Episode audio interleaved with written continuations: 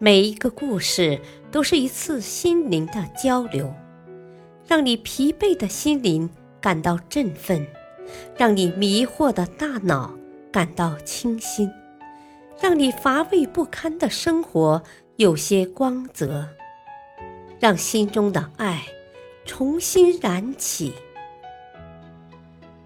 欢迎收听《小故事大道理》。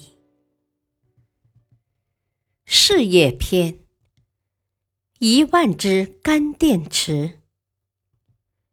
冈田替藏是日本干电池制造业的先驱，在没有任何参考规范的情况下，他和自己的太太开始探索这一领域。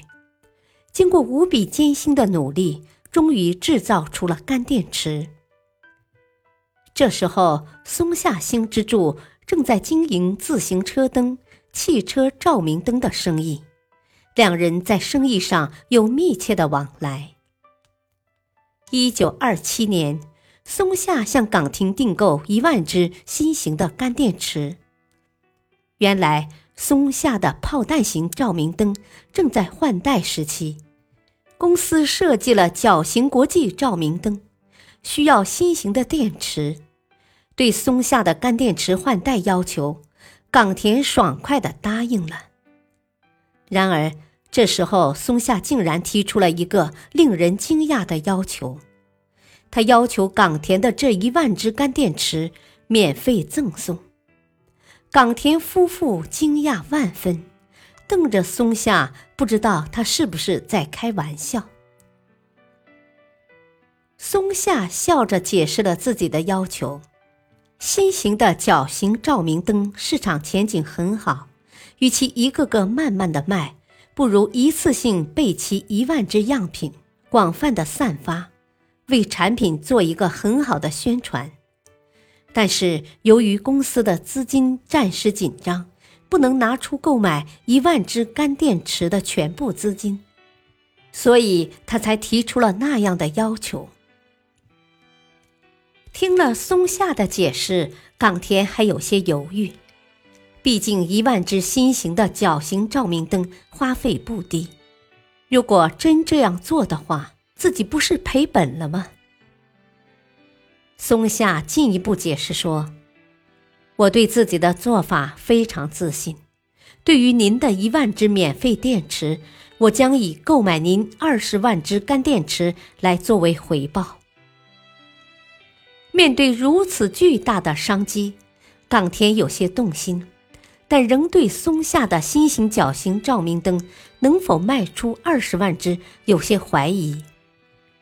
松下果断地说：“若卖不到这个数字，这一万只免费的干电池货款照付不误。”冈田被松下的热忱与执着打动了，最终答应了松下的要求。松下的一万只样品灯并没有全部寄发出去。当发出去刚一千个样品时，这种新型照明灯的卓越品质已经被广泛认可了。于是认购单像雪片般的飞来，剩下的样本全部销售出去。到年底的八个月时间里，松下公司销出去的照明灯不是二十万只。而是四十七万只。冈田因此向松下的公司销售了四十七万只干电池，大获其利。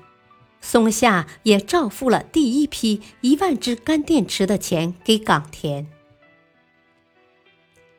年底的时候，冈田夫妇打破了自己一贯的守夜习惯，从东京来到大阪拜访松下。他们带来了用礼绳扎好的一万只干电池的销售金，送还给松下，并对松下的业绩表示钦佩。松下和冈田共享成功的喜悦，也成了忠诚的合作伙伴。大道理，做事情得有一些胆量和勇气。如果总是畏手畏脚，患得患失，难免会错过许多机会。感谢收听，下期播讲：玛丽闯罗马。敬请收听，再会。